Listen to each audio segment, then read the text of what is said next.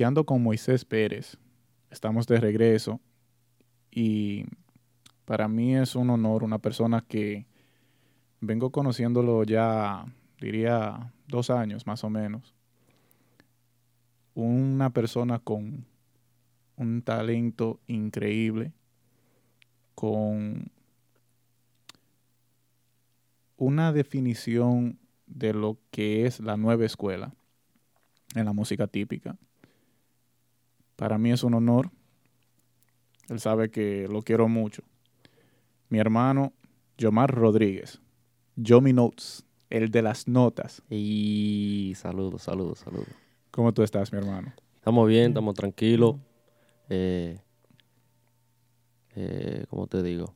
Honrado, porque típico es Mentiana siempre me toma en cuenta. Y nada, estamos aquí pasándola bien. Eh, esto eh, es una inquietud para mí. Esto es un...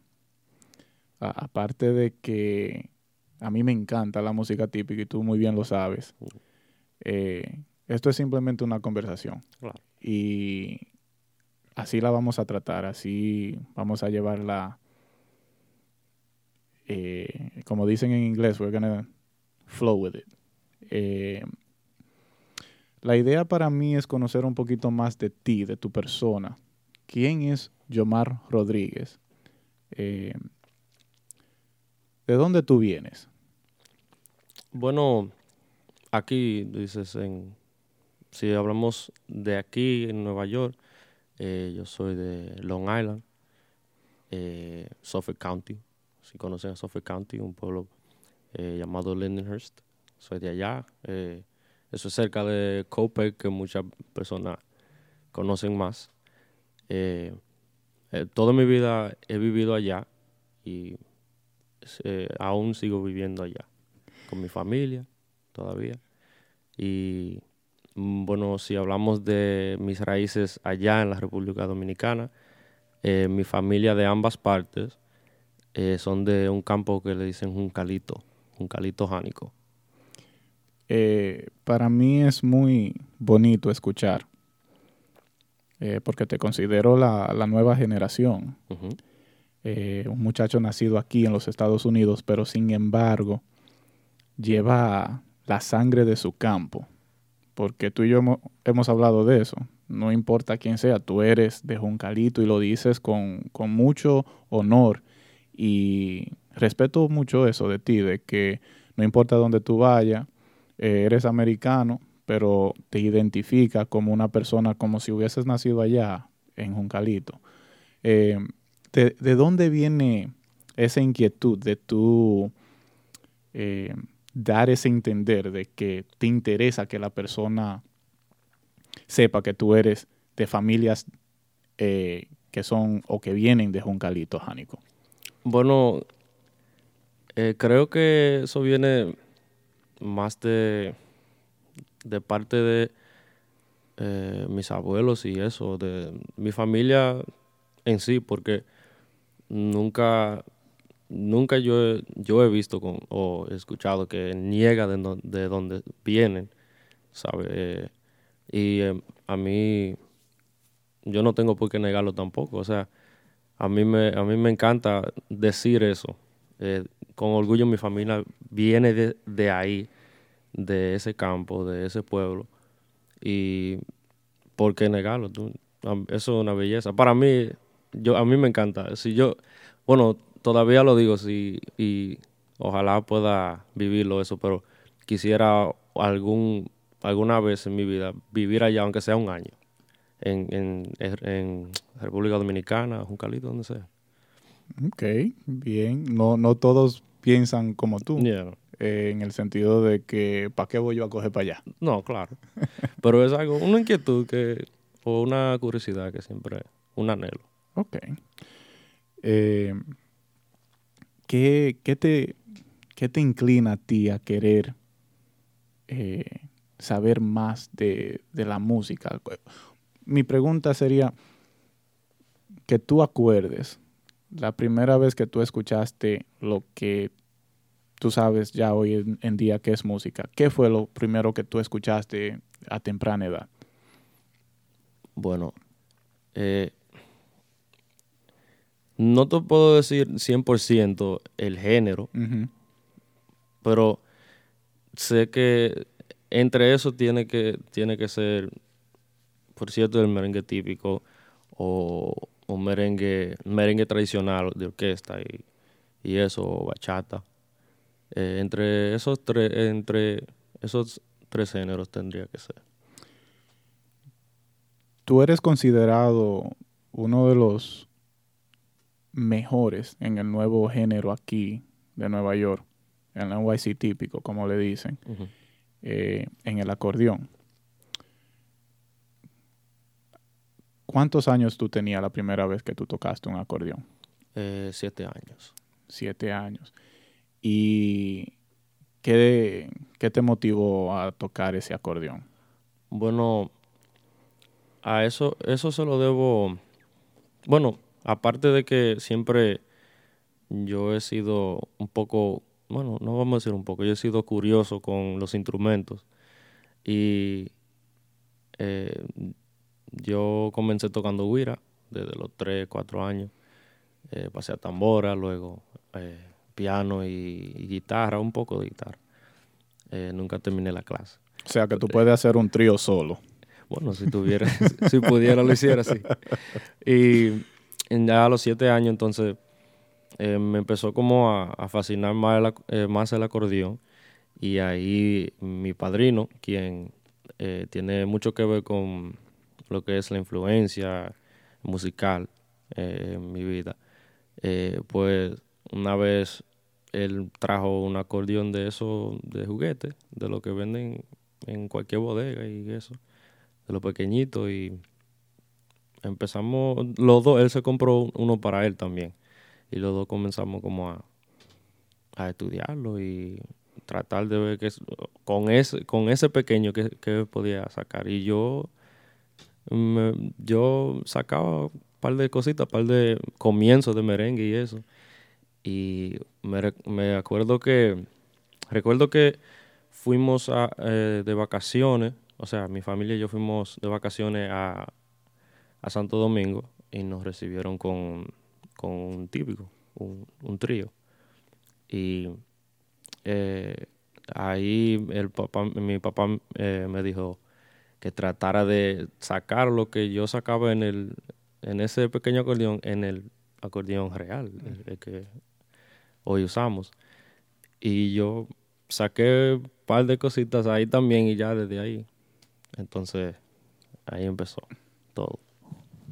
Tú comentaste acerca de que comenzaste a tocar la guira, después la tambora. Eh, pero si no estoy equivocado, eh, eso tú lo tocabas al compás de lo que era el merengue tradicional, ¿verdad? Bueno, eh, la, bueno, la guira era, sí, merengue tradicional y... O sea, merengue de orquesta. De orquesta y, y si no, bachata. Ok. Y era, claro que no era algo, ¿sabes? No era una estrella, pero lo básico. Te sabía defender, como dicen. Ponía la mano. Ok.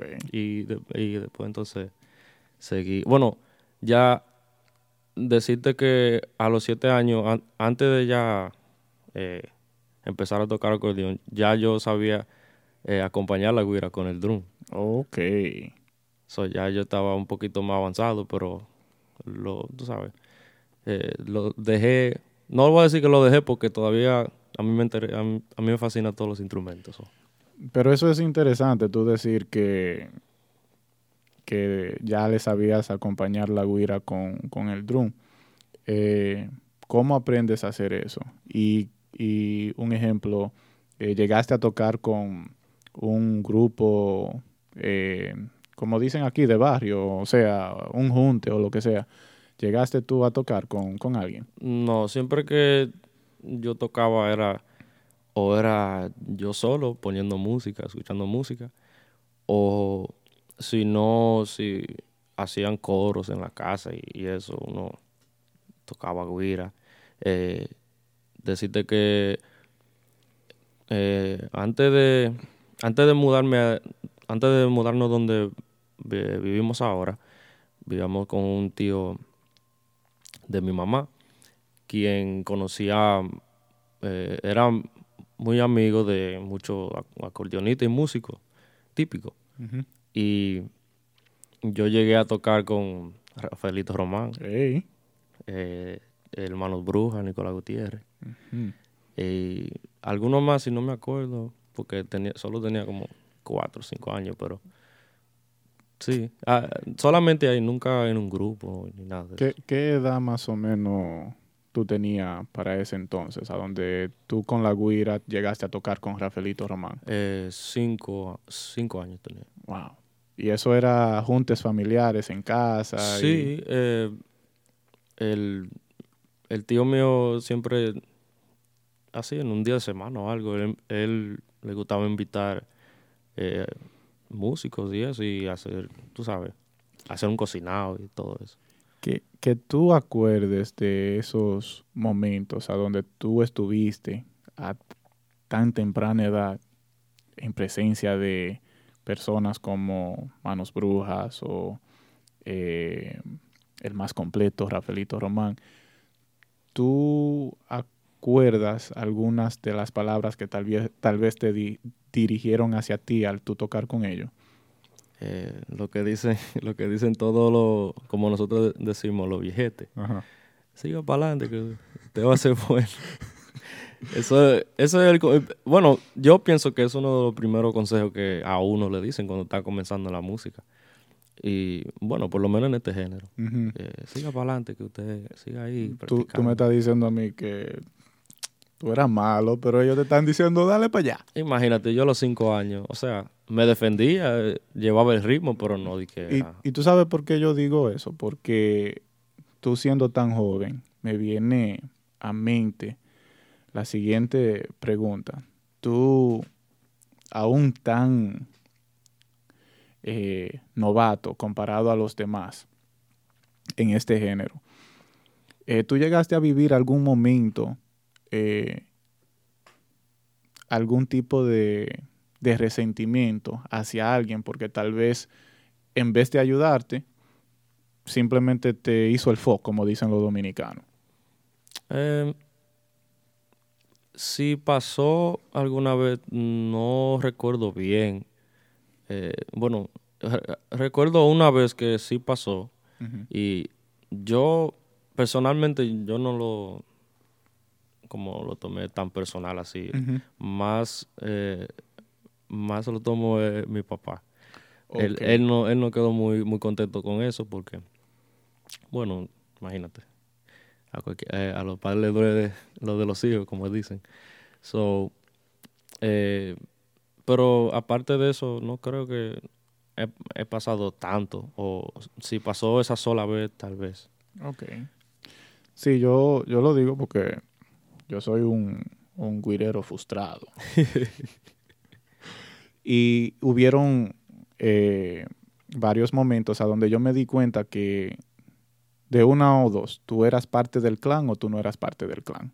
Eh, me refiero a que tú eras de los buenos o era de, los malos y yo simplemente hacía lo que hacía era por un hobby, ¿tú me entiendes? Y, incluso uno hacer esto por un hobby para muchos es considerado eh, un desperdicio de tiempo. Sí.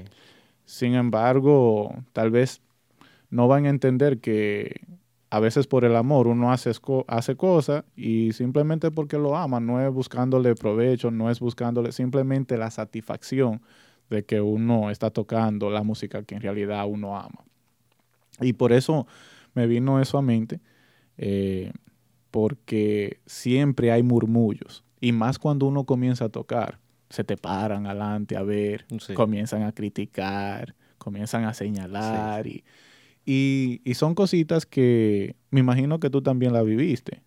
Claro. Eh, pero no nos vamos a adelantar tanto. Siete años tú tocas el acordeón por primera vez, uno de juguete. Eh, de ahí entonces me imagino que dicen, no, pero el muchacho sabe lo de él. Eh, ¿Te compran el acordeón de una vez? es el mismo, el, el primero que, que empecé. O sea, el, señor se llama José Espinal. Ok. Él es de una familia de, de, músicos también conocida allá en Juncalito. Eh, entonces, mi papá le compra el acordeón a él. Eh, nos quedaban un par de días de vacaciones allá todavía. Eh, esos par de días. Oh, pero eso fue allá en Santo Domingo. Sí, fue. Fuimos de vacaciones allá. Interesante, ok. Entonces, él me enseñó, creo que. yo, bueno, estoy seguro que el diente de oro me, enseñó el, comienzo y un poquito de lo. De lo básico. De lo básico. Y ya de ahí, cuando regresamos a Nueva York, entonces su hermano es que me da, me empieza a dar la la primera clase. Eh, Reinaldo, Reinaldo Espinal. Reinaldo Espinal.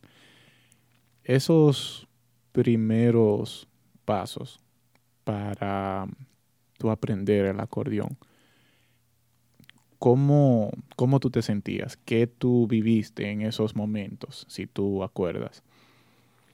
Bueno, para mí era algo nuevo. O sea, eh, ya yo como te dije, sí, siempre, siempre lo voy a decir, soy curioso con la música y eso, lo, eso, eso es lo que yo amo, o sea, es mi pasión. Entonces, bueno, hacer algo nuevo no es fácil. Yo mm, siempre miraba eh, a, todos estos maestros eh, metiendo mano, como decimos. Y yo pensar, bueno, algún día yo voy a llegar a ser o, o voy a llegar a ese nivel o, tal vez ni cerca. Tú sabes, yo pensando a lo primero, pero nunca me, como te digo, nunca me perdí la, la fe ni, ni la pasión. Y seguí ahí, seguí con mi clase. O sea, a veces era muy, yo me frustraba porque cuando había que aprenderse esos merenguitos difíciles. ¿Qué es un merengue difícil tú aprendiéndote lo que tú acuerdes? Aprendiendo eh, depende, porque depende la, la, debilidad de uno. O sea, eh, eh, los merengues, o sea, cuando uno está aprendiendo a tocar el acordeón, una de las cosas más difíciles de aprender es picar. El picado. Es picar el acordeón. Y también controlar lo que es el aire y, jalar y, y empujar. O sea, dependiendo del merengue. O sea, que son, son varias eh, cosas que van ahí, que es alar el acordeón, tocar, eh, eh, tocar controlar, controlar el aire. Exacto. Porque uno, o sea, comenzando ya, estoy hablando de cuando uno está comenzando, no tiene conocimiento todavía. Entonces, eso, dependiendo del merengue o lo, o lo que lleve el merengue, puede ser cualquier, cualquier merengue se le puede ser difícil a uno. Hasta que uno piense que es el más fácil. Mm. ¿Cuál fue el primer merengue que tú aprendiste de principio a fin? De principio a fin, eh, bueno, eh, dije el diente de oro, fue el primero. Eh, después eh, la malamaña. Casi mente, yo creo que es igual para todo el mundo. La malamaña, el puente seco.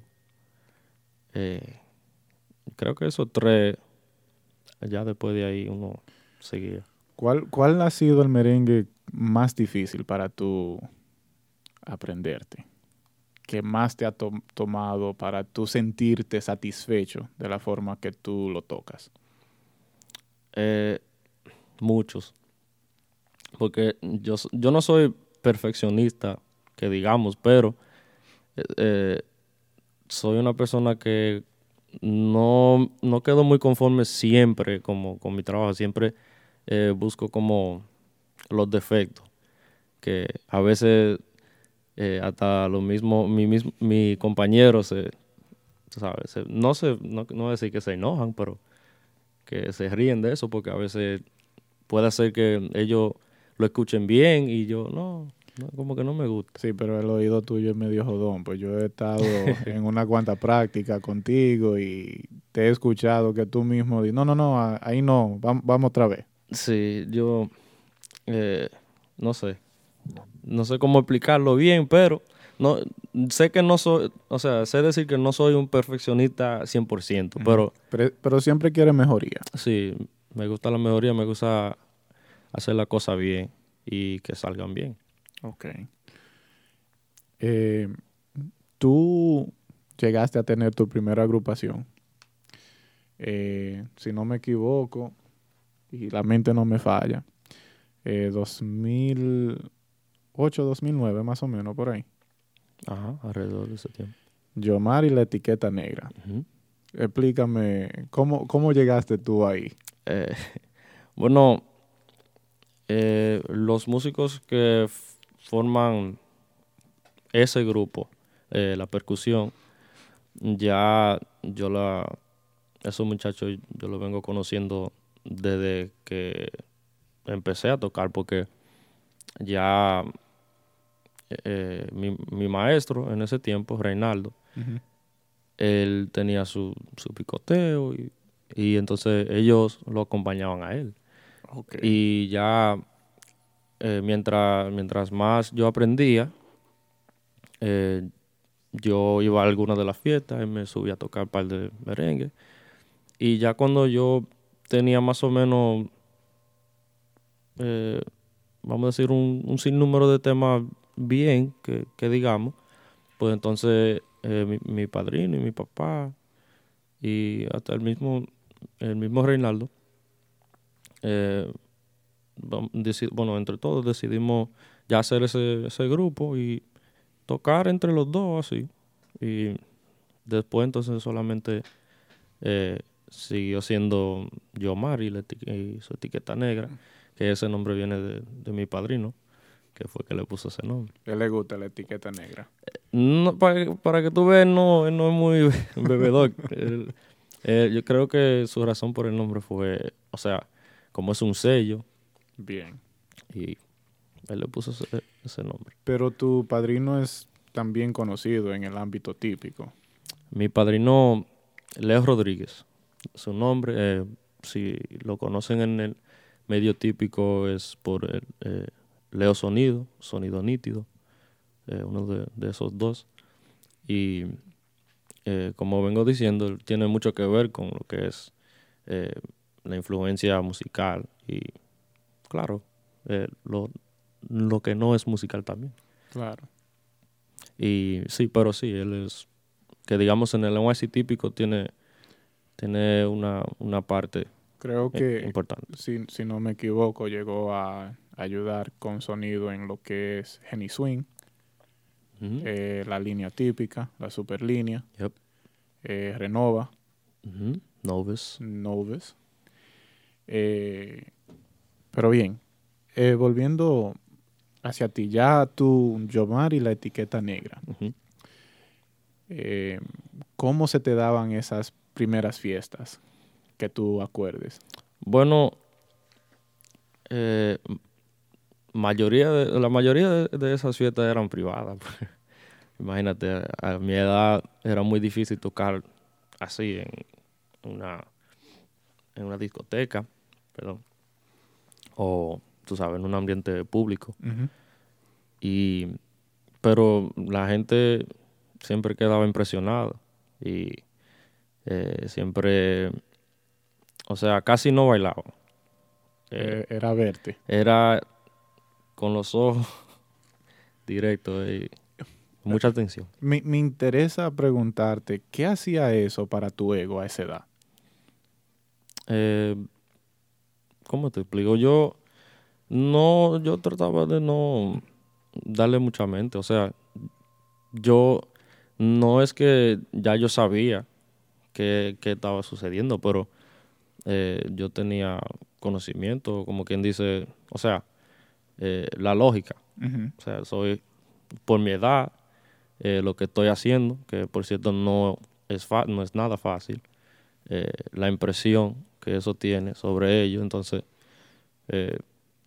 todas esas cosas yo ya como que yo pensaba en eso y no, o sea, no, eso nunca me llevó a hacer, a, a pensar que yo era más que nadie, ni que, saber Era la última Coca-Cola del mundo, como dicen. Y eso es muy bonito. Yo lo pregunto, obviamente yo te conozco en lo personal y, y obviamente mucho de eso viene de la crianza que tus padres te dieron.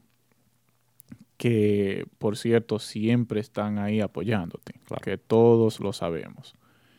Eh, pero me pregunto por qué uno, a una edad, tú tenías 9, 10 años más o menos, eh, en, ese, en esa edad es fácil uno, porque no tiene el conocimiento de lo que es lo que está pasando, simplemente puede que suceda en un momento donde tú simplemente te sentiste más que fulano, pero no es nada malo en el sentido de que a esa edad, ¿quién no pensaría yo? Estoy en tarima, tú no, tú me entiendes.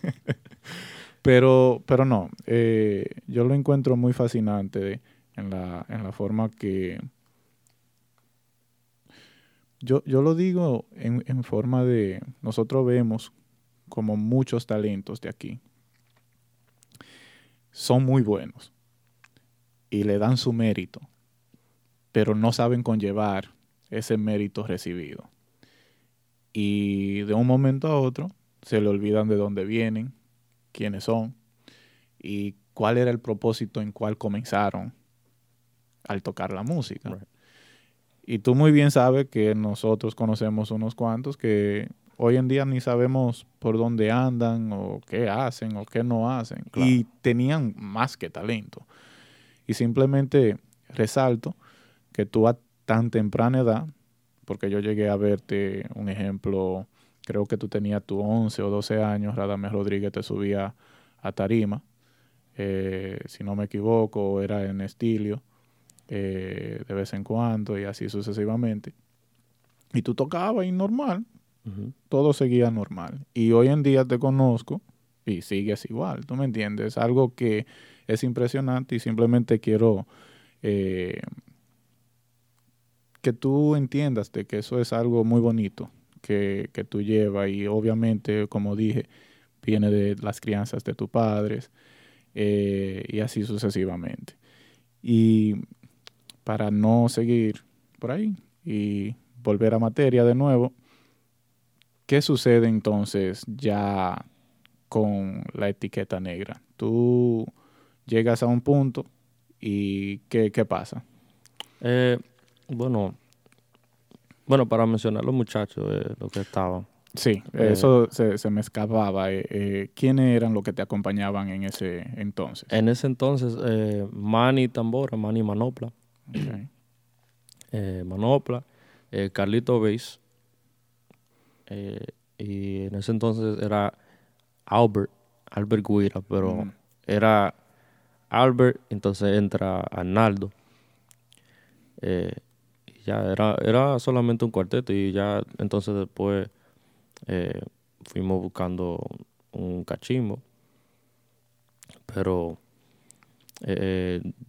no, no, no recuerdo muy bien qué pasó en ese entonces, que ya como que no, no seguimos tocando así. Bueno, ah, bueno.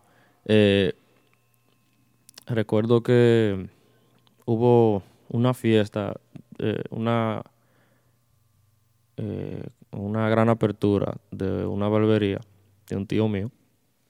Y ahí él, claro, él me busca para, para tocar, para, para ese evento. Y ahí entonces nos, nos juntamos eh, Rudy, eh, Tambora, que ahora es Rudy la voz. Eh, la, la, ¿Cómo es? la fibra. La, fibra. La fibra. Robert. Robert Bass, filósofo. Y entonces Andy, Andy Guira, super guayo. Y eso fue entonces ahí comienza lo que es estilo líder. Pero eh, no éramos estilo líder todavía, eso era el primer evento, o sea, pero después de eso... Pero tú lo tenías simplemente como Yomar y su conjunto típico, ¿no? O sea, eso fue un evento que sucedió... Ok, un junte. Un junte. Ok. Pero después que, que tocamos esa noche, eh, recuerdo, o sea, recuerdo muy bien que Rudy me habla y, me dice, oh, pero eh, sonamos bien. Y, bueno, y todos los, cuatro estábamos hablando, ah, estamos sonando bien, podemos, pudiéramos como seguir tocando más a menudo así. Eh, o sea, tú sabes, con los mismos músicos. Y bueno, eh, siguió haciendo así, mi padrino también estaba de acuerdo. Y mi papá, entonces, era la diferencia, yo diría que era que en el otro grupo yo era, eh, bueno, todavía seguía siendo el, menor, tú sabes, de, de, todos del grupo, pero ya ellos eran eh, menor que, tú sabes, los otros, los otros músicos eran más mayor que, lo, que Rudy y, Andy y Robert. Entonces era un grupo de, jovencitos ya. Ok. Entonces ahí es donde empieza lo que es. Bueno, perdón, no era estilo líder todavía, era super swing típico. Pero cambiamos de nombre porque eh, ese nombre lo tenían en, Santo Domingo. Y cuando yo vi eso, dije, no, mejor vamos vamos a cambiar de nombre porque yo no, no, me, no, me, gusta ni que digan que copie, ni aunque tú sabes, no era, fue, una coincidencia. Sí. Pero eh, ya cuando yo vi eso, yo dije, no, vamos a cambiar de nombre. Y me llegó eso, ese nombre, estilo líder. Y nada, se quedó así. Tú llegas a hacer lo que es eh, estilo líder. Y eso fue ya 2011, más o menos. 2010, 2010, eh, ¿Quiénes te acompañaban a ti en esa agrupación? Bueno, eh, seguimos nosotros cuatro. Eh, ya ahí se agrega Choco. Choco Sax, que me acuerdo que, lo, que Choco, bueno, en cuando se llamaba Super Swing, él también entró. Y cuando, pero recuerdo que mucho antes de eso, para los cuando estábamos con los otros muchachos, o sea, la etapa de lo que era la etiqueta negra, eh, llevamos a Choco a un ensayo. Choco tenía 13 años. Y Nada más, Choco nada más ese día, yo creo que como, dos merengues. y esos dos merengues los ensayamos y después de eso, ese muchacho estaba, era que sin respirar, él no podía respirar. pues bien, entonces, nada, eh, después de ese ensayo, eh, mi, eh, mi padrino y yo quedamos hablando y él me dijo como que mejor dejáramos que él se desarrollara un poco más en el instrumento, así Después eh, eh, uno encontraba la manera de avanzar con eso. Y ya entonces pasan unos cuantos años y de nuevo entonces eh, lo invitamos a un ensayo y entonces la cosa se puso mejor. Ya él, ya él estaba más pulido. Ajá, él se defendía un poco más. Ok. Entonces ahí entra Choco eh, en la conga siempre era, mm, no había como una, un conguero estable hasta que conocimos a este muchacho Rafi, que se llama Rafi eh, Conga, que pertenecía a Mambo Eterno, right? Era que se llamaba ese grupo, que incluso estaba Brian, Brian Bass en ese grupo, recuerdo. Eh, entonces él viene, pasa a ser conguero y ah, esos son los primeros músicos de lo que es estilo líder en ese entonces. ¿Qué tú piensas cuando tú escuchas lo siguiente?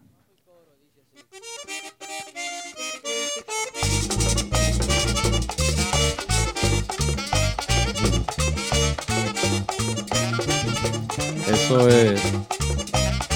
A ver si, si mi memoria está buena. Eso fue en Connecticut, ¿verdad? Pasión. En Pasión. Eh, oh, en Pasión. Pasión. Ok, eso fue en Long Island. Wow, esa fiesta.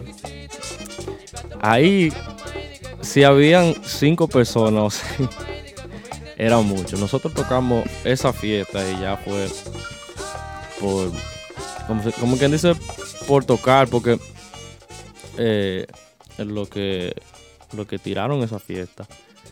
Eh, era creo que la primera la primera fiesta que, que que, estaban trabajando ya en ese negocio entonces querían hacer un punto.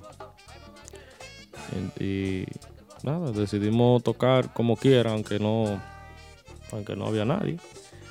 Pero esa fiesta es muy importante porque ahí entonces eh, el grupo estaba más, más completo. Ahí está. Pero, oye, oye cómo sonaban ustedes.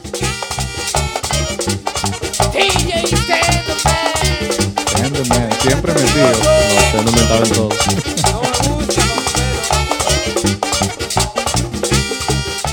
eh, tenían su swing. Sí, teníamos. O sea, eh, teníamos muchas cosas diferentes. Una cosa que siempre, siempre, yo siempre me enfocaba y trataba y eh, recalcaba siempre es, y siempre lo sigo diciendo, es ser diferente, porque, eh, ok, tal vez uno estaba tocando lo mismo merengue, que digamos, un merengue tradicional y eso, pero por lo menos los mambos, algo, tú sabes, diferente que no, yo también, para agregar a lo que tú dices, yo me he dado cuenta que contigo tú usas diferentes acentos en palabras para alargar la palabra o cortar la palabra y simplemente tener tu propio estilo de cantar cuando tú eres el que está cantando. Eso es algo muy importante que tal vez para las personas que no necesariamente son las que se enfocan en cómo se está tocando. Simplemente escuchan el comienzo de la canción y dicen, ah, pero es la misma canción. Pero tú le pones un sazón diferente. Eh, y eso es muy, muy bueno. Y, vuelvo y reitero, es algo que cada quien tiene su, granito de arena que le trae al típico. Lo que hay es que simplemente darle eh, momentos de, de oído para uno entender y escuchar la diferencia entre cada uno. Eh, es importante también destacar que ya para ese entonces ya tú estabas escribiendo tus propias canciones. Eh, eh, bueno, ya ahí comencé. La primera canción que tú escribiste, ¿tú te acuerdas el nombre? Porque eres así. Porque eres así. Aquí está la versión original, 2011.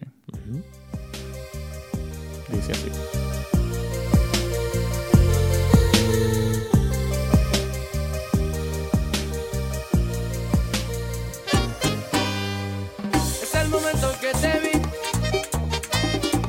Te he olvidado. Recuerdo que no estaba sola y con tu amiga solo bailando. De lejos me tiro un besito, con eso tú me estás llamando. Y no pude decirte nada, solo me dejaste tentando porque eres así, porque eres así, porque eres así. ¿Qué te inspira a escribir a escribir. en, general, primero, sí. Eh, bueno, yo siempre, yo siempre quería tener mi propio, o sea, mis propios temas y no sé, siempre, o sea, y también me decían, tenía, eh, bueno, mi padrino siempre me decía, porque tú no tratas de escribir una canción? Y, mi papá también y eh, muchas otras personas me preguntaban que si no me ocurría esa idea y todo eso. Y yo sí pero simplemente todavía no lo había no lo había hecho. Y bueno un día me senté me senté en la cama con con una mascota y un, y un lapicero y nada eh, eso me llegó a la, a la mente ni, ni recuerdo cómo, solo sé que yo estaba mirando televisión y empecé a cantar algo y, y lo escribí. Entonces, la televisión te inspiró a ti a simplemente hacerte la pregunta, ¿por qué tú eres así? no sé, no sé qué me, qué me inspira, porque muchas personas me preguntan que si es, si eso es algo real, si me pasó. Pero cuando yo escribí, eh, cuando yo escribí esa canción, solo tenía 13 años. O sea, ¿a dónde? ¿Qué sabía tú? cuándo- Ajá, ¿qué sabía yo de eso? Y nada, yo eh, no, no, todavía no entiendo cómo, pero el, el- el punto de que me llegó la idea, le, le escribo, después entonces eh, yo tengo un método de escribir que eh, cuando a mí me llega una idea, o sea, yo me llega, o sea, las letras me llegan con melodía eh, también, entonces eso se me queda como grabado en la mente, aunque no lo escriba, siempre se me, eh, se me queda ahí. Y nada, entonces yo después trato de buscar algo como ahí entonces trato de buscarle la música en el acordeón. Y eh, en un junte con Choco ahí empezamos a, a lo que es hacer el arreglo Que eso te iba a preguntar, eh, cómo se da el arreglo, quién te ayuda. Pero ya tú dices que entre tú y Choco, ajá el, el- los metales eh, él y yo eh, ya la idea de la percusión yo la tenía o sea eh, lo que es eh, cómo empieza el tema en el canto y, en- y entonces los mambos llegan llegaron después Ujú. Pero yo tenía más o menos una idea. Y se cambió porque la, la primera versión ni era ni cerca. Pero pero cuando se cambió entonces ya eh, decidimos un- mi padrino bueno era porque esa y hay otra. También vivir sin ti. Entonces hicimos esas dos eh, pero de las dos esa porque eres así fue la que siempre se, se destacó más esa es Y- la que la persona Y para las personas que no han escuchado, yo la tengo aquí también, Vivir sin ti. Y dice así. Welcome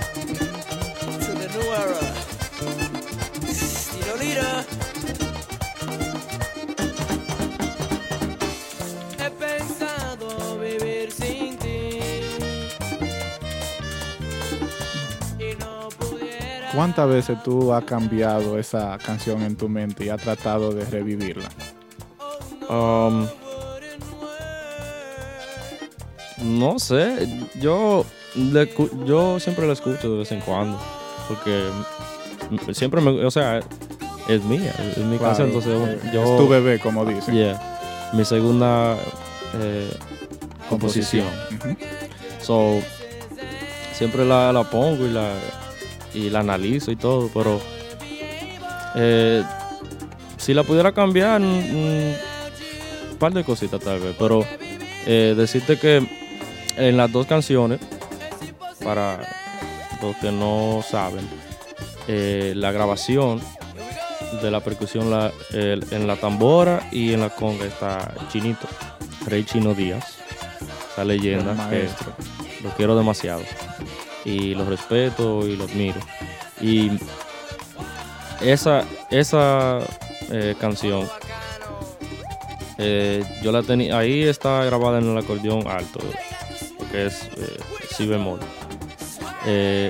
Pero cuando yo la, la hice, yo originalmente la hice en el acordeón bajito Mm. lo que es el acordeón Sol 2. Y cuando eh, mi padrino se la presenta a Chinito, él, él me, me hace, me, o sea, me sugiere que la suba, que la haga un poco más alto porque como que el sentido no era igual. Y pues el maestro tenía su razón porque me gustó más entonces cuando lo cambié, cuando lo hice en, en ese en ese tono. So, eh, pero él tuvo mucho que ver, o sea, con eso y yo, yo- eso era para mí estar en, el- en- o sea, a esa edad, estar en el estudio con él eh, y los demás muchachos también, porque ahí grabó eh, Super Guayo, gra- grabó Guira, eh, eh, Robert el bajo. en las dos canciones yo, yo fui que, que grabé el piano, Ok. lo que está de piano y el teclado. Fui yo quien lo, quien lo grabé y las voces también. Tú hablando del piano y eso, ¿se te hace más fácil entender lo musical, tú sabiendo de piano y transmitiéndolo al, al- acordeón o viceversa? Bueno, el piano, yo toco piano, pero es de oído. Ok. Yo ¿sabes? no leo.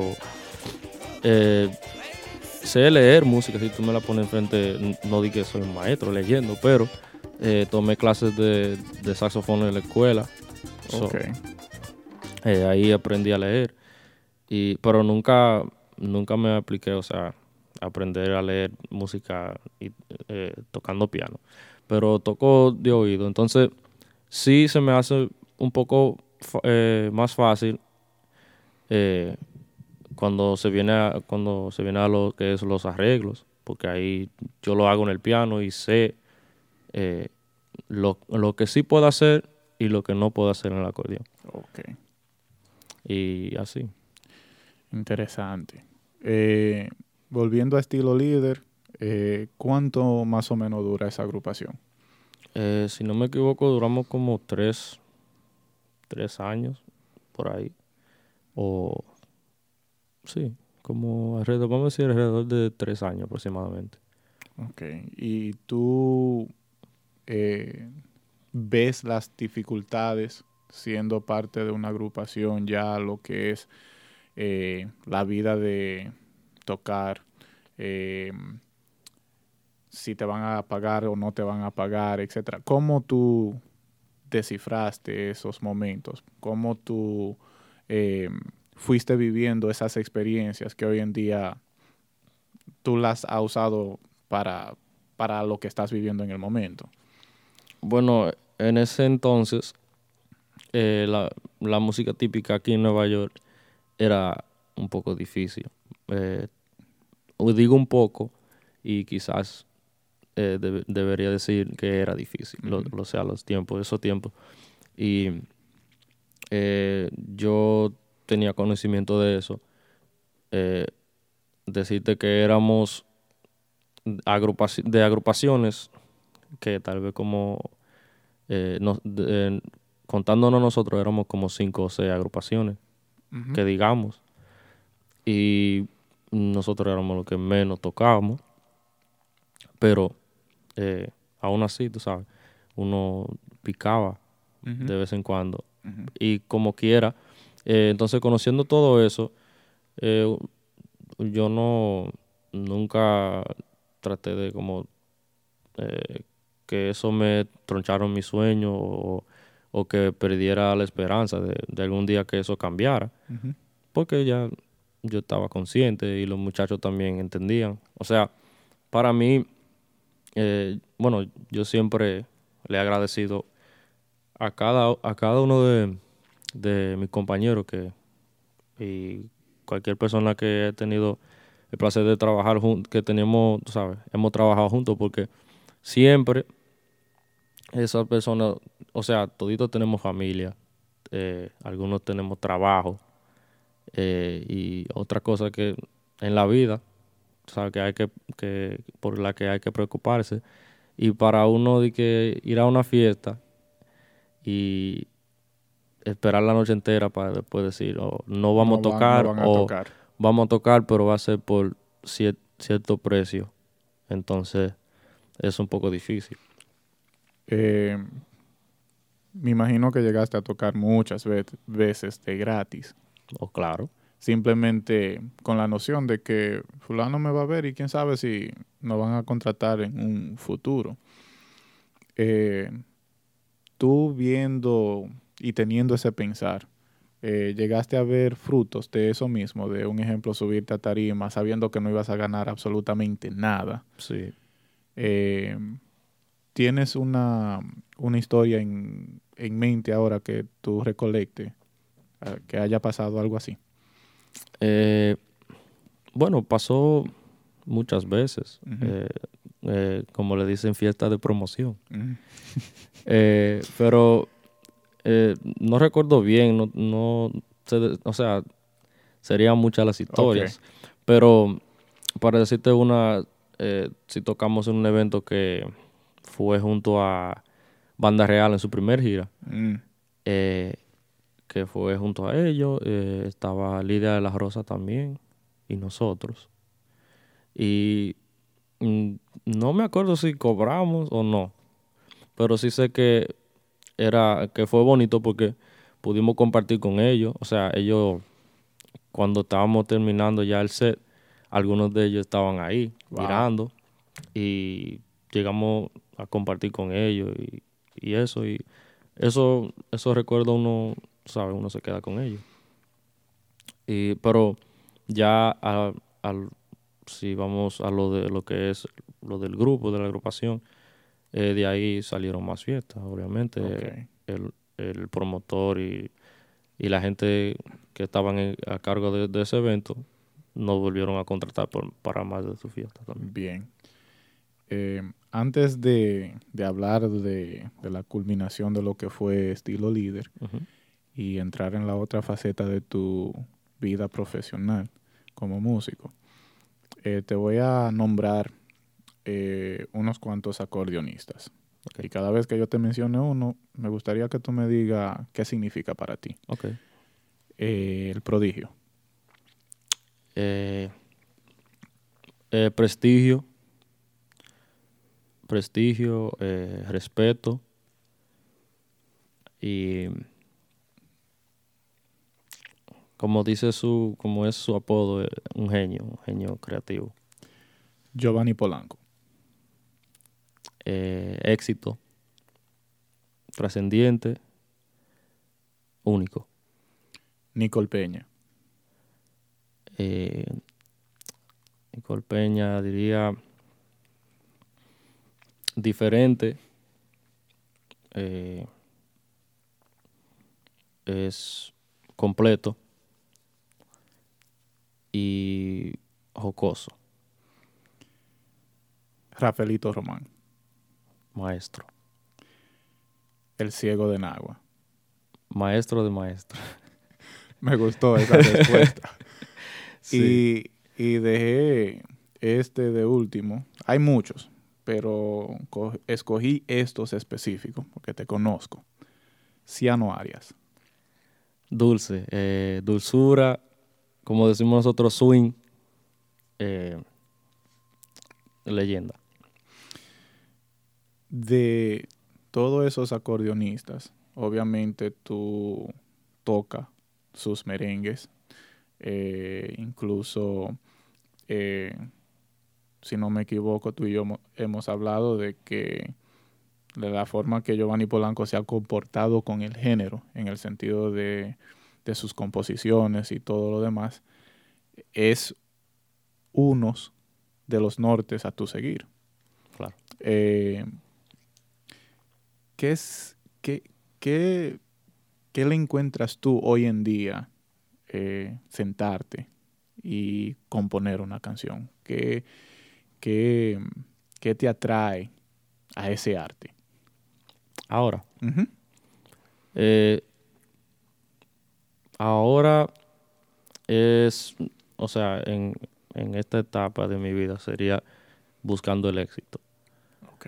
Eh, es perdona que te interrumpa, es interesante que tú dices eso de, del éxito, porque un ejemplo, porque eres así, eh, vivir sin ti, eh, esas simplemente fueron composiciones que te vinieron a mente y tú la, escribiste. Bueno, son mis primeras composiciones. Claro. Entonces, uno no, o sea, quizás si hubiera pasado, vamos a decir, vamos a decir si, si hubiesen sido éxitos desde que salieron, pues uno, tú sabes, eh, ahora uno, bueno, sería la misma mentalidad, porque siempre el que escribe y el que compone eh, ¿quién no quiere el éxito, verdad? Claro. So, pero digo, digo que ahora más que nunca, porque ya eh, en, la etapa, en el nivel que uno está en la música, pues ya uno busca fuertemente lo que es el éxito. Y, y por eso pregunto acerca del éxito. ¿Qué hace que cambie en ti cómo tú escribes buscando el éxito? Eh, tendencias, eh, tendencias eh, mundiales, que digamos. con eso digo lo que está, como, como decimos, lo que está, lo que la gente está consumiendo de los otros géneros también, porque hay- que buscar de, de todos lados. Y diría que eso. Y, y a, es- a ese mismo punto era que yo quería llegar, eh, con la pregunta siguiente. ¿Qué otras influencias de otros géneros tú tienes? Eh, ¿qué, te, ¿Qué te motiva a escuchar? Un ejemplo, como dicen la gente, un día lluvioso yo quiero escuchar a fulano, un día caluroso es a fulano. O sea, ¿qué otros géneros tú, tú escuchas? Um, bueno, yo escucho de todo, pero eh, que me fascina y siempre me ha fascinado y, y tiene que ver con, o sea, mis influencias. eh, claro, la bachata y el, y el merengue tradicional, porque viene siendo, o sea, eh, lo que vengo escuchando desde que era niño. Eh, entonces diría que tendría que ser eh, del, del mercado americano lo que viene siendo hip hop y RB, eh, pop, ¿verdad? Ya últimamente un poco de rock y lo que, o sea, lo que esté, como se dice en inglés, mainstream. Del hip hop y RB, ¿cuáles son los o las personas que tú tienes una conexión y escuchas su música y dice, tengo que seguir escuchando más? Eh, de una vez, mi primera respuesta, lo, que, lo primero que me llega a la mente sería Drake. Ok. Eh, tendría que ser Drake. Um, Chris Brown tiene, o sea, de, de muchos recuerdos y mucha influencia de donde, ¿sabes? De mi niñez y todo eso. Um, pero ah, vamos a dejarlo en Drake. Ok. Y, y entonces llega el momento a donde culmina lo que es estilo líder. Y con todas esas otras influencias, ya que tú eres de aquí, de los Estados Unidos, y como hemos tocado uno de esos cuantos temas, de que te gusta eh, otros géneros, eh, ¿a dónde emprende tú después de estilo líder? Um, bueno, después de estilo líder, ya yo como quien dice, eh, estoy por mi cuenta, como quien dice, ya ahí yo sigo lo que es practica- practicando y tratando de, bueno, yo sigo componiendo. Y esperando como quien dice una oportunidad ya para hacer como profesión pasar lo que es profesional. Claro. lo que diga au- aunque no somos todavía pero eh, de ahí eh, un grupo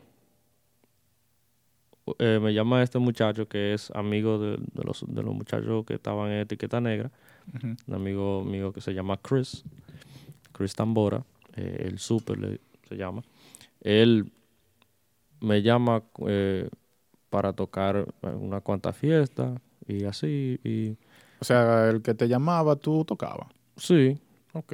o si no, yo buscaba mi, mi músico yo y, y cuando me llamaban para fiesta yo así, un ventú. Ok. en Ventú, pero más con ellos, con, con Chris y Arnaldo y el mismo Carlito, que tocábamos semanal, fijo, teníamos un fijo los domingos en un lugar que se llama, que se llama La Cabaña, allá en Long Island, y por como, quiero decir como un año y medio, casi dos años, eh, tocábamos ahí. Ok. Ya eso viene siendo 2014, Ujú. 2015. Eh, después de ahí es que te contactan para que tú seas parte de una agrupación, si yo no me equivoco, ¿verdad? Sí. eh, después de ahí, eh, Mafia. Ahí entra, ahí es donde me contacta Mafia. Y bueno, y, y Mini. Ujú. Y me dicen que bueno, Mafia se va a quedar, va a hacer su proyecto y todo eso.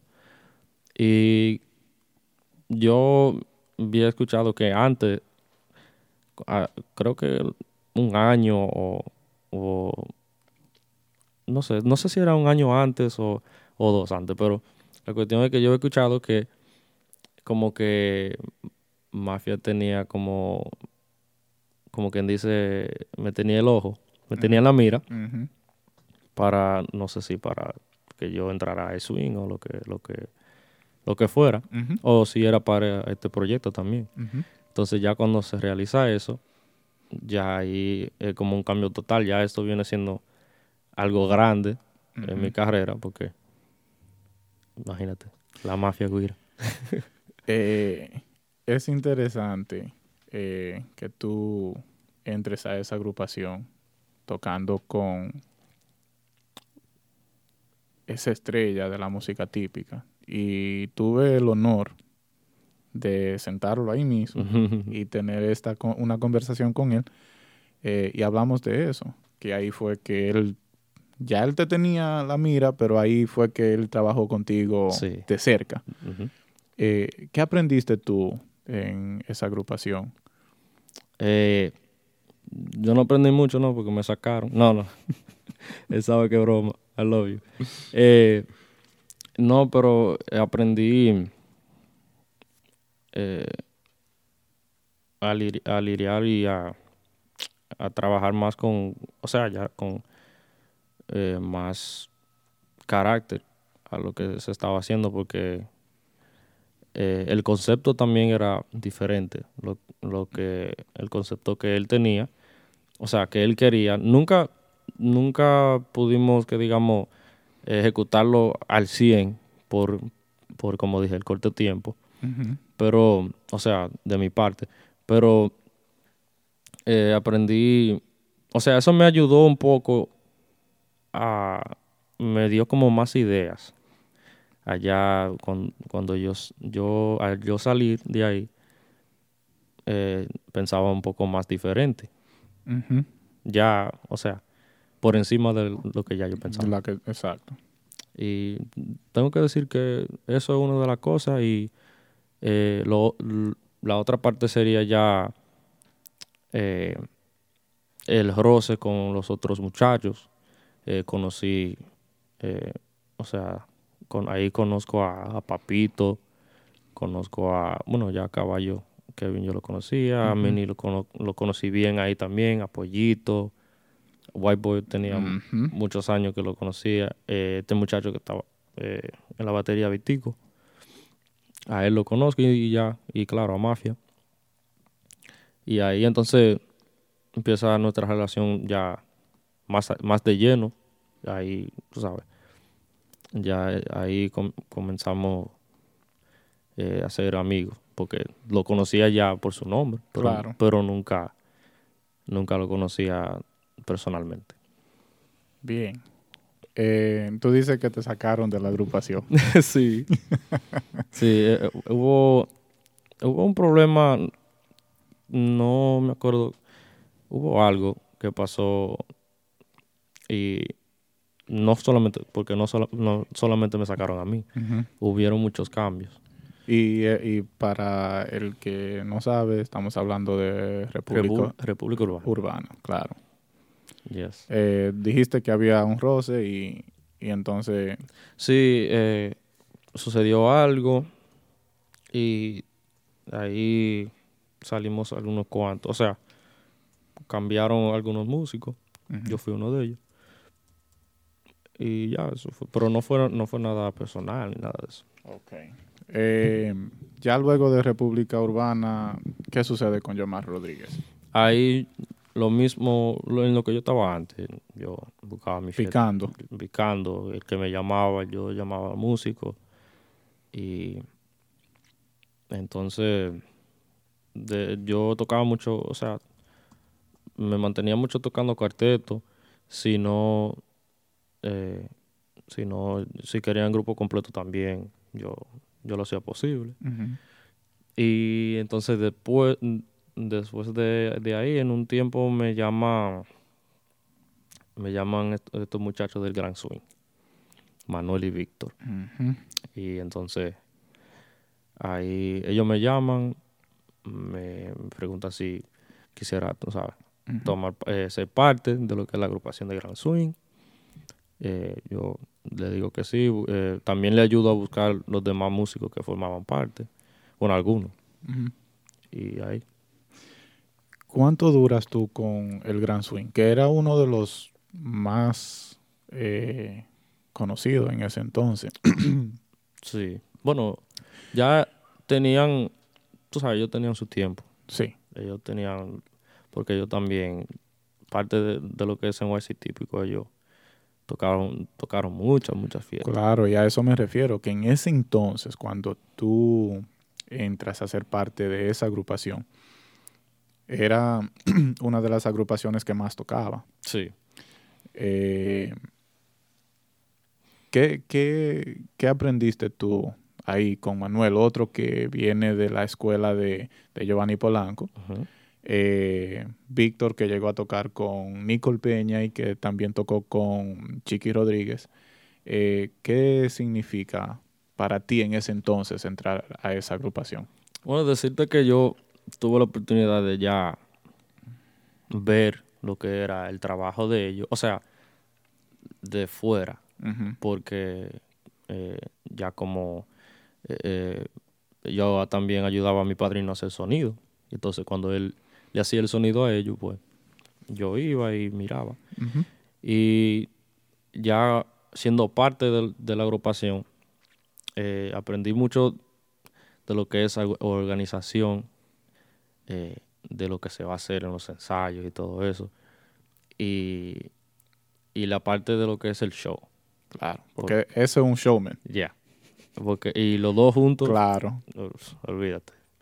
Entonces, diría que esas dos cosas también, eh, de ahí, y siempre, siempre tú, eh, bueno, van a, no- eh, se nota que llevo, siempre me llevo como un roce con los músicos porque uno conoce más músicos y se va acercando más y bueno, se vuelve ya una amistad. Ahí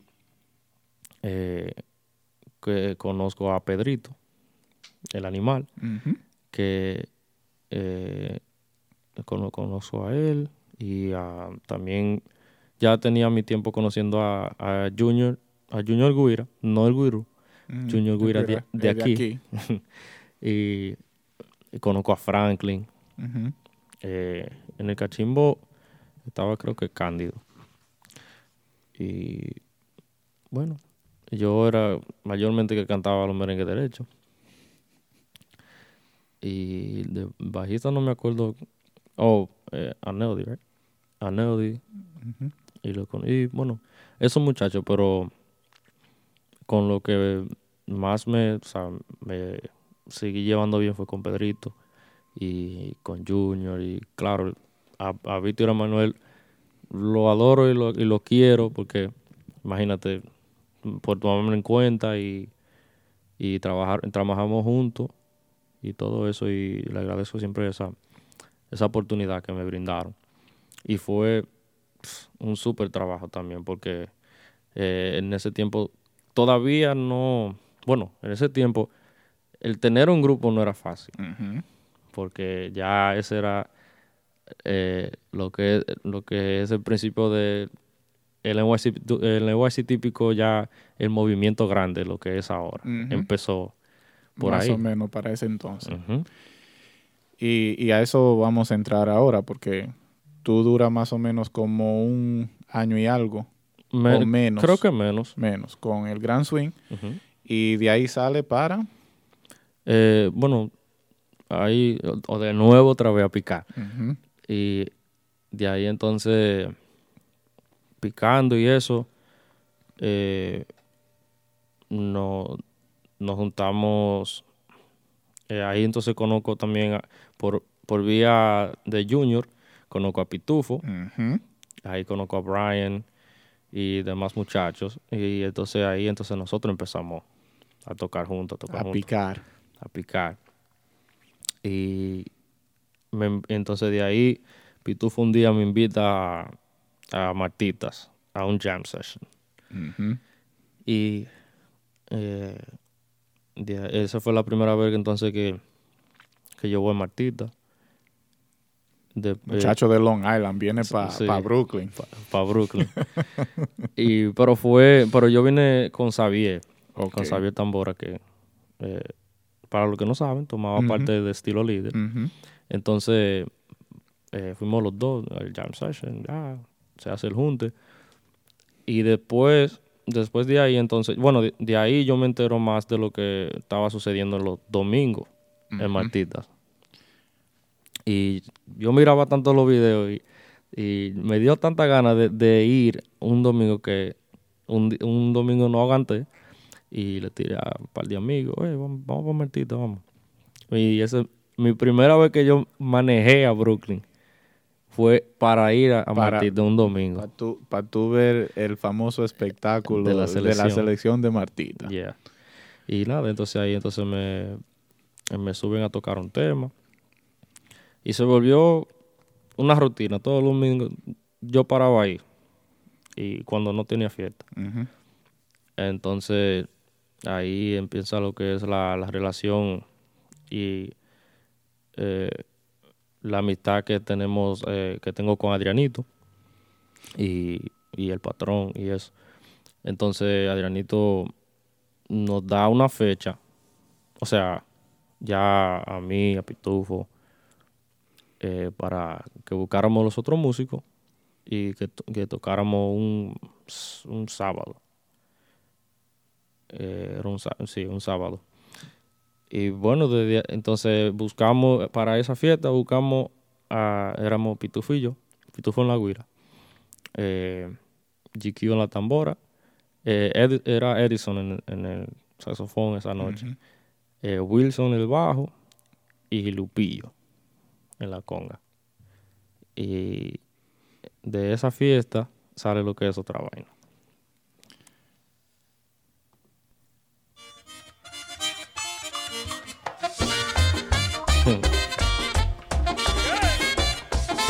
2015 nace lo que es otra vaina.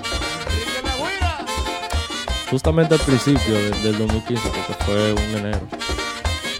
Eh, tú eres líder, obviamente. Tú, Pitufo, GQ y Wilson. Wilson. Ustedes cuatro eran los patriarcas de, de la agrupación. ¿Cómo se da esos inicios? Eh, ¿Qué significa eso para ti? ¿Qué es otra vaina para ti?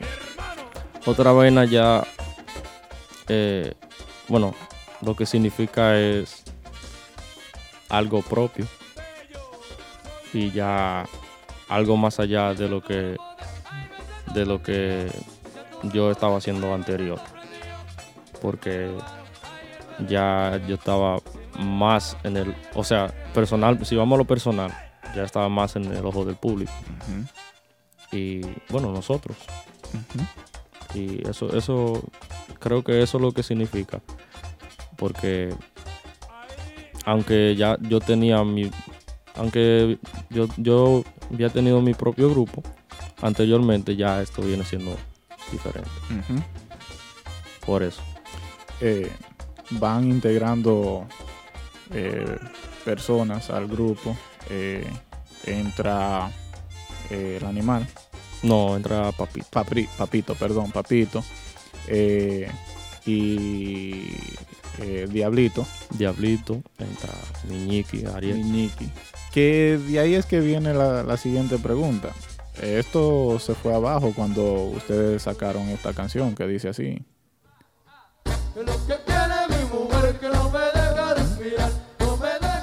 El homenaje a la super banda en el 2015. Que Aldo tiene yo no sé cuántos meses diciendo en el radio show que la primera agrupación que, que hizo el homenaje fueron ustedes, otra vaina. Sí.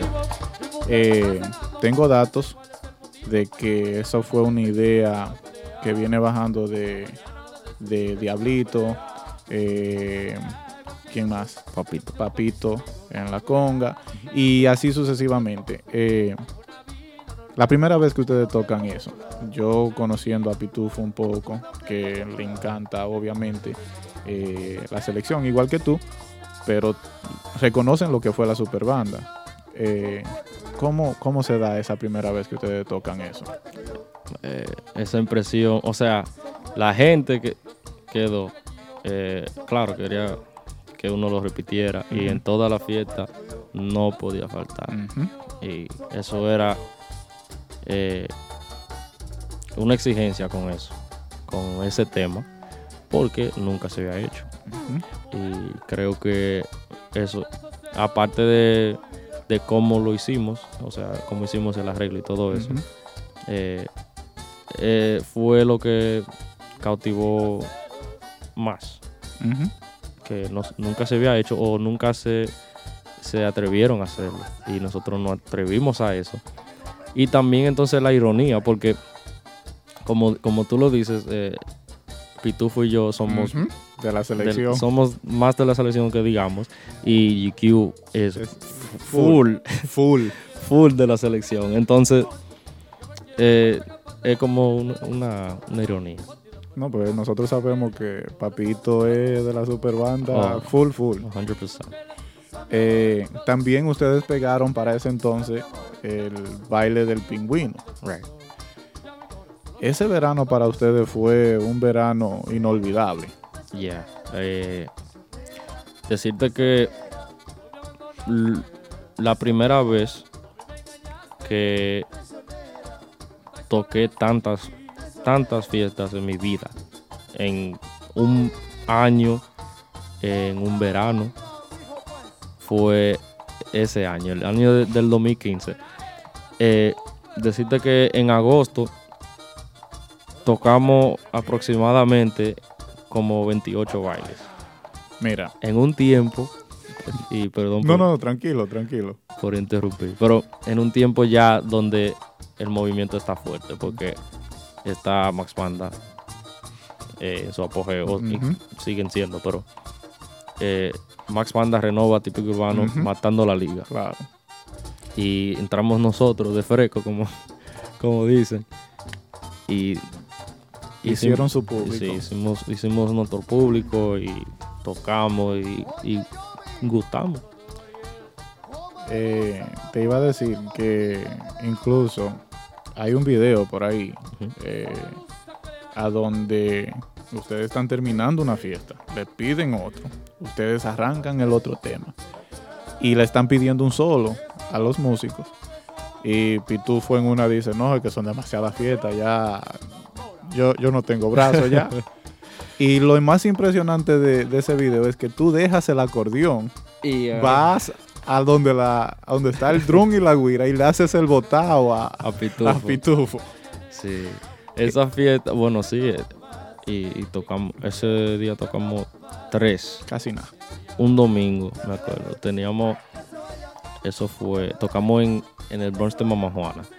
Luego un bote. Y de- bueno, y después de ahí Caoba, creo, Mm. si no me equivoco. Aunque, no, yo creo que fue diferente, pero ese día había, sé que habían dos fiestas ese día, no tres. Mm. Habían dos, pero como quiera, ese era el- en el mismo, en ese mes, mu- muchísimas fiestas. Y claro, uno, adiós y es fácil.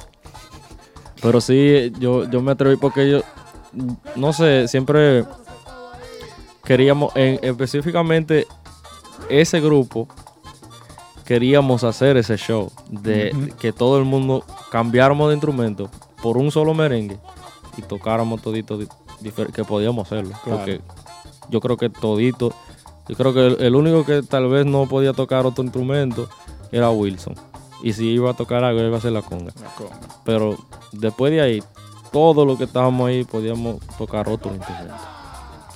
Eso era lo interesante del grupo, que literalmente era otra vaina.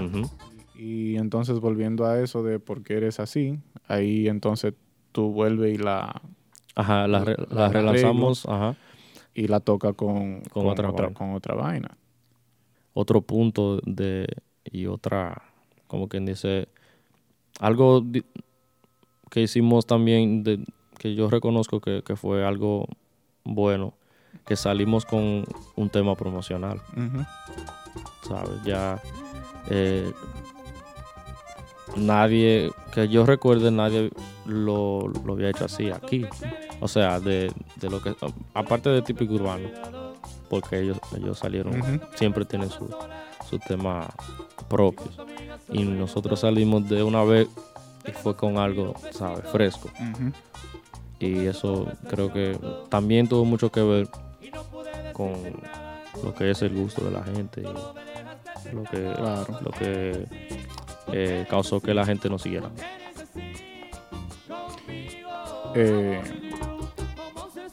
también ustedes tocaban sus merengues y le hacían sus arreglos. Eh, un poquito de por qué eres así, ahora con otra vaina. Solo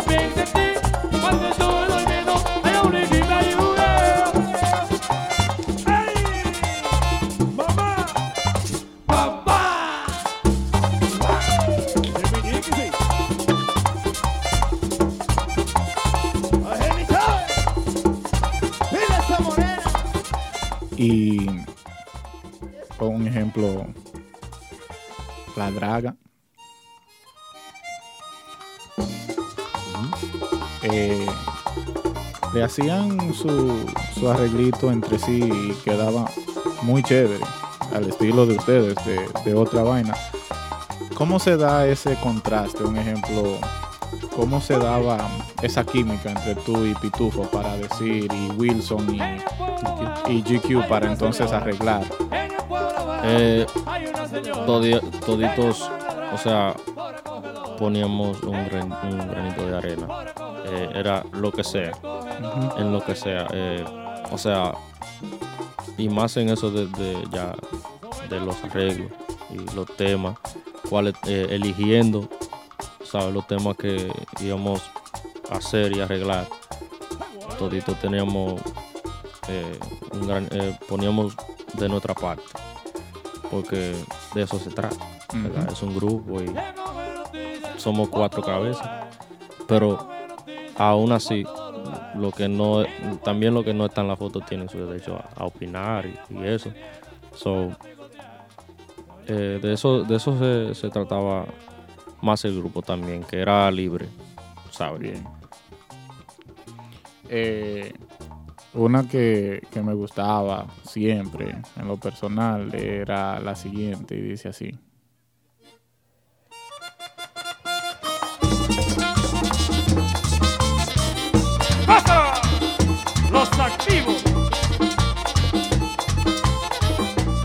Cámbiame los vasos.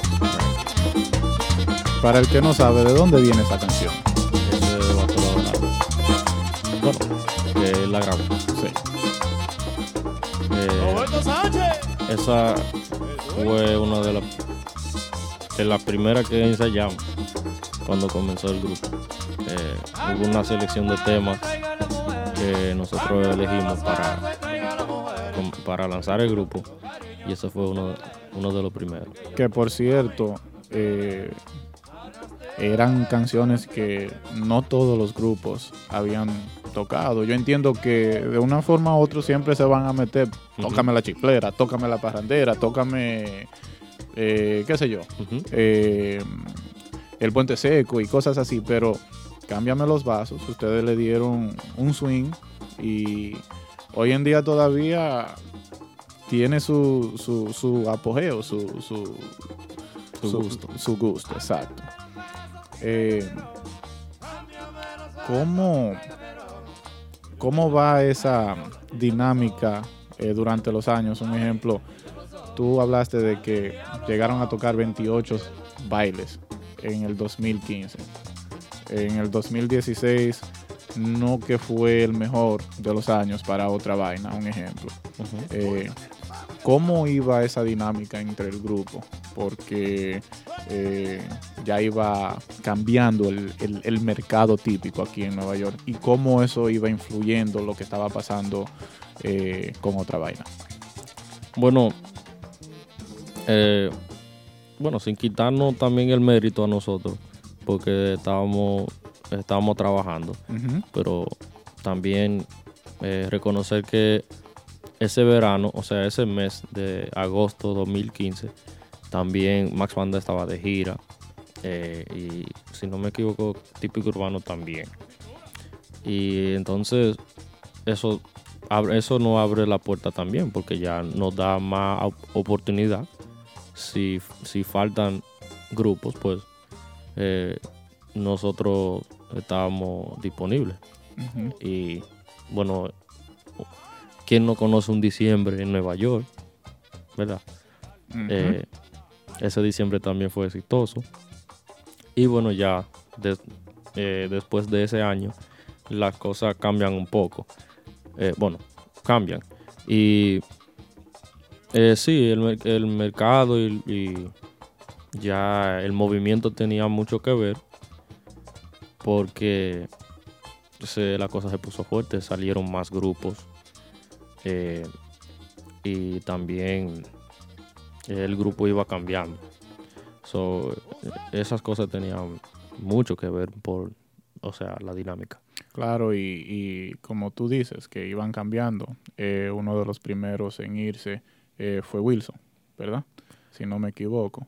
Eh, mm, Wilson fue uno de los últimos. Oh, fue uno de los Sí, últimos. porque- ok. Eh, en la salida de O fue GQ, fue el primero. la... O sea, de los líderes me refiero. oh, de los líderes. sí, de los sí, líderes. Sí, de los líderes fue GQ. GQ. primero. Ok. Y, de- y después entonces, entonces Wilson. Pero ya eso fue un poquito más, eso fue más tarde en el, en el 2016. Pero era así. eh, primero que todo cambiamos eh, eh, saxofonista eh, muchas veces. Ya, bueno, cuando llegó a ser, cuando llegó a ser Andy, Andy duró Su tiempo, sí. mucho tiempo con nosotros. Y entonces también hicimos el cambio de cuando entramos a, al animal, Pedrito. Y bueno, ahí se, que se quedó el animal, eh, se quedó ese grupo. ent- Entonces entramos a Dani, Dani la voz. Y ahí, ahí estábamos. Entonces sale cuando, cuando sale, no, perdón, eh, Wilson sale antes de GQ, porque entonces entra Brian. Y ahí entonces fuimos a Florida ese, ese año. Eh, el frente eh, siempre cambiaba también pero ya de, último, de, lo, de la última parte de, de cuando yo estaba, quedaba Pikachu, quedamos Pikachu, eh, Pedrito, eh, Brian, Andy y Dani.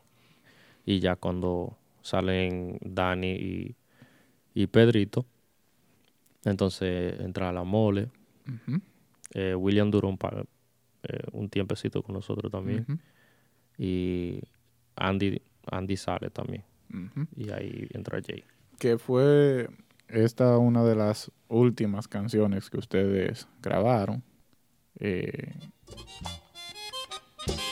antes de tu salir de, de la agrupación.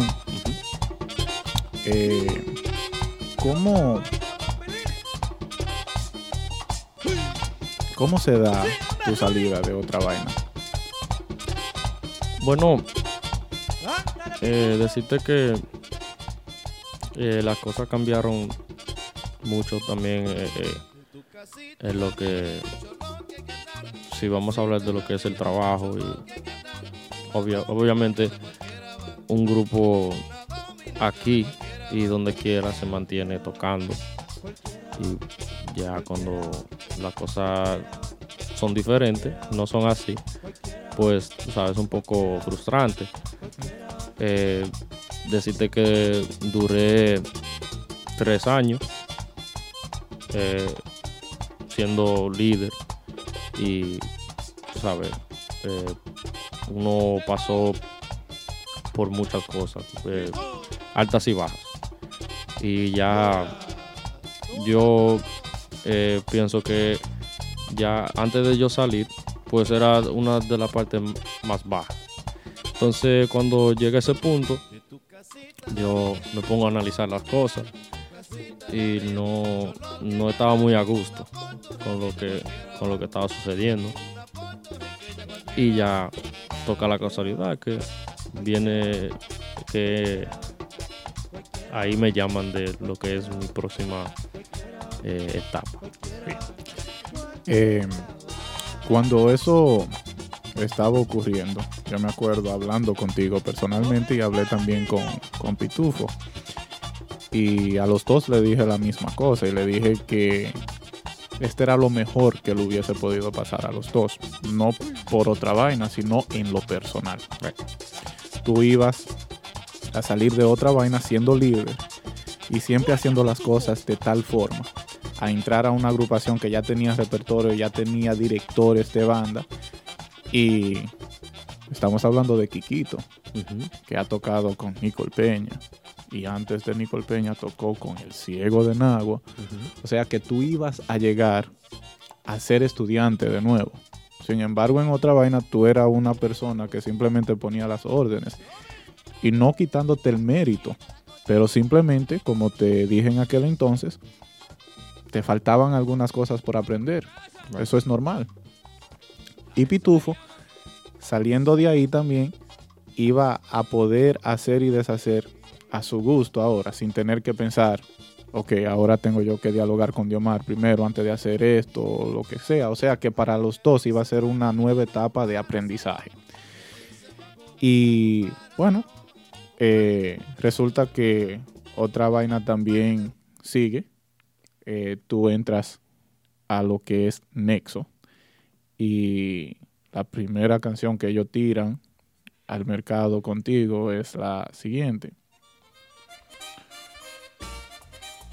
Tú sabiendo que esa, esa canción viene de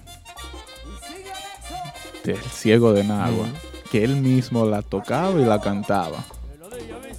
¿Qué significaba para ti tú saber que te estaban dando ese, as they say in English, that task? De, ellos te estaban dando a ti ese trabajo de tú tocar y cantar la miseria. Eh, bueno, mm, me sentí eh, honrado porque, eh, primeramente, porque cuando cuando de una vez al, al entrar al grupo tengo algo, ¿sabes? Tengo un tema para yo cantarlo. Eh, que es importante para mí porque eh, siempre, o sea, eh, la gente lo me reconoce de esa forma y yo también lo reconozco que no es solamente tocando, también yo canto. Y eh, eso me, me gustó mucho que ese gesto de que de una vez entrando eh, eh, ese, ese fue mi primer tema eh, para cantarlo y tocarlo. Y también ya que al, al- bueno, no al final, pero eh, al- por ahí en el tema hay un botado también, que viene siendo como mi comunión, mi primera comunión Sí. con lo que es Next. Y, y hablando de, de, de votados y eso, que es muy importante en el típico, ¿qué significa para ti en un momento de un votado? ¿Qué te viene a mente? ¿Qué, ¿Cómo tú realizas eso? Bueno, eh, eh, es algo, bueno, aparte de lo que voy a decir, eh, eh, como dice Kikito, eso es un espacio para tú expresar lo que tú sientes en ese momento. Entonces, ya con eso dicho, cuando me toca o cuando me llega eh, esa noción de ya hacer un solo, eh, es lo que salga, o sea, lo que me salga en ese momento, lo que yo esté sintiendo. Eh, pero si tengo que pensar algo, siempre pienso como ponerle como un toque diferente, como decimos en inglés, eh, a twist. Un cambio. Un cambio, sea jugando con, el, con lo que son las métricas, con el tiempo y, y hacer, hacer la cosa un poco fuera de lo que es tradicional. Y por ahí, yo voy, me voy por ahí, o sea, pienso en eso y a veces me sale bien, a veces no me sale, pero de eso se trata. ¿Cómo quedó la relación en ese entonces entre tú y Pitufo? Súper bien. eh, yo le explico la situación. eh, obvio, él no va, no va a estar 100% al gusto, pero mm, eh, nuestra relación sigue, sigue siendo igual. Ese, nosotros, y eh, muchos lo saben, som- nos tratamos como hermanos. somos hermanos, somos como quien dice familia, ya. Y no, no hubo, un- nunca hubo un roce, eh, negativo entre nosotros. Lo, bonito del caso es que es evidente. Eh, mi pregunta para ti es que tú que has tenido tan joven trayectoria, pero a la vez es larga, eh, sabes que ha pasado por ciertas agrupaciones propias y en este caso pertenece a una agrupación que es Nexo. ¿Alguna vez dirías tú que descartaría, un ejemplo, volver a lo que es otra vaina o a tocar con eh, Pitufo de nuevo? Eh, dices ya permanente. Eh, sí, en un ejemplo, un futuro. Uno nunca sabe lo que el futuro Oh. traiga. Simplemente te, te pregunto en el sentido, porque unos días atrás, eh, un tiempecito atrás, otra vaina volvió a los escenarios y fue muy bonito de tu parte que tú estuviste pa- eh, fuiste parte de la misma y subiste con ellos a tocar. Oh. Eh, ¿Qué significó eso, un ejemplo para ti? ¿Te visualizas tú de nuevo siendo líder en una agrupación en un futuro? Eh, yo soy de la persona que piensa que las cosas pasan, las cosas pasan por una razón. O sea, todo es lo que Dios quiera. O sea, si toca la casualidad en un futuro que, que pues eso es lo que eso es lo que hay. O sea, si eso es lo que hay que hacer o, o lo correcto en ese momento, pues porque yo no tengo por qué decir que no. Eh, como te dije, no, no hay un roce negativo, como, como lo dijiste, que es evidente.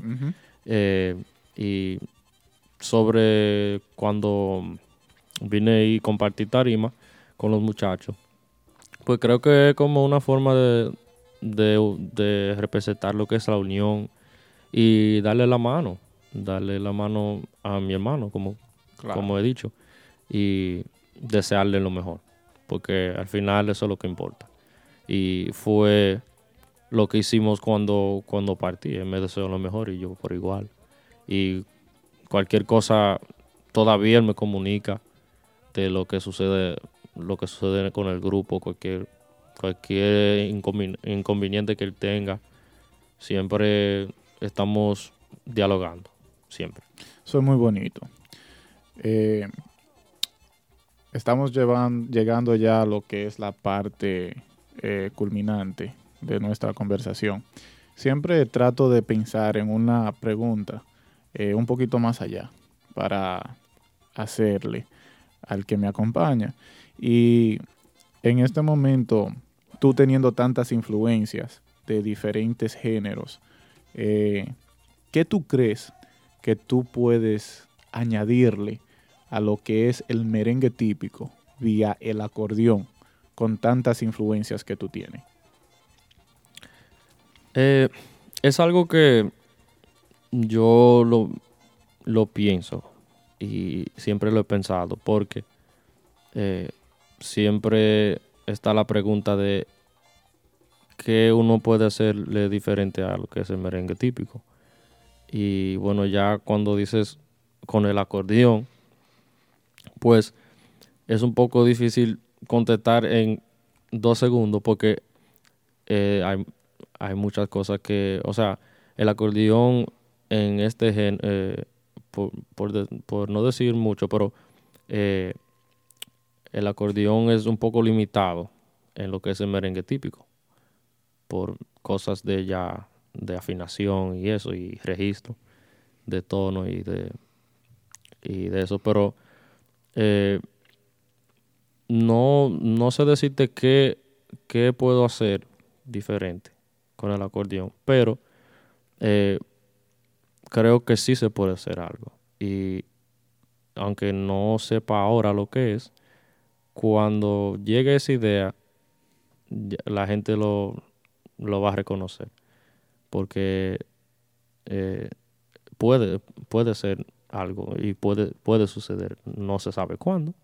O si vamos a estar vivos para verlo. Pero creo que, que, todo es posible. Y yo, yo creo mucho en lo que es la música en general. Eh, todo en la música y en la vida eh, tiene su etapa de cambio. Todo eh, tiene una evolución.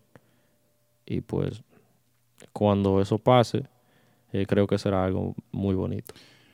Em, creo que tengo un poquito de, voy a decir, de, de timidez en decir lo que eh, pienso. Eh, pero creo que ahora mismo estamos viviendo una etapa donde hay músicos que saben leer música, que saben construir eh, una melodía basada en su educación musical. Y, hasta, y está haciendo un contraste con las personas que aprendieron a tocar un instrumento de oído. Y creo que eso ahora mismo está dividiendo un poco lo que es el merengue típico. Hay personas que saben de notas, que saben leer música y, dicen, vamos a tratarlo así, vamos a hacer algo diferente. Y los tradicionales te van a decir que no, que no, no, no, no debería, hay que, hay que dejarlo así y así se queda. ¿Tú compartes ese pensar o, o piensas algo diferente? Yo yo comparto eso y pienso, y lo que pienso sobre eso es que no, o sea, yo no, no, voy de acuerdo con eso porque eh, mm, como, como dicen, como dicen e, e, en este, o sea, como dicen en general, cualquier persona, eh, hasta del más malo se aprende. Mm. Entonces, yo creo que, y también dicen que músico no es, no es el que lee, músico es el que toca. Mm. Y si eso es sin quitarle mérito a nadie, tú sabes, que, estudie, porque es algo, estudiar, especialmente estudiar música es algo bello. Pero creo que somos músicos todos. Eh, no importa el que lea, el que no lea. Y el que lo haga de una forma, que lo haga de otra. Todos estamos siendo lo mismo. Y para culminar, eh, ¿qué tú has aprendido en Nexo? ¿Cómo tú te sientes en Nexo? he aprendido, bueno, yo he aprendido muchas cosas. Eh, eh, empezar por lo que es organización, organización tres mil veces, lo que es trabajar con ya una, una mente, o sea, trabajar en unión y, conllevarse con eh, estar en la misma página todo, todo el mundo. Eh, lo que es, eh, bueno, he aprendido, mm, como te digo? lidiar con viajes y cosas así, cositas pequeñas que no, no, había, no había hecho antes, eh, como, los, como lo saben y lo sabes. Viajé por primera vez y, y toqué en Santo Domingo, en la República Dominicana, por primera vez con un grupo, eh, donde el tema promocional eh, pues fue mi voz, que fue el Fogarate. Y fue algo impresionante, algo nuevo en mi carrera. Entonces, eso también es algo, es algo que aprendí, o sea, es algo que me puedo, puedo llevar y lo demás sería ya eh, cómo trabajar eh, la, la, forma correcta y, y prudente para trabajar. Bien, eh, hermano mío, para mí ha sido más que un placer tener esta conversación contigo. Eh, espero tener una segunda parte porque simplemente es el comienzo de tu carrera. Eh, comentaste lo que es el tema eh, promocional que fue Fogarate.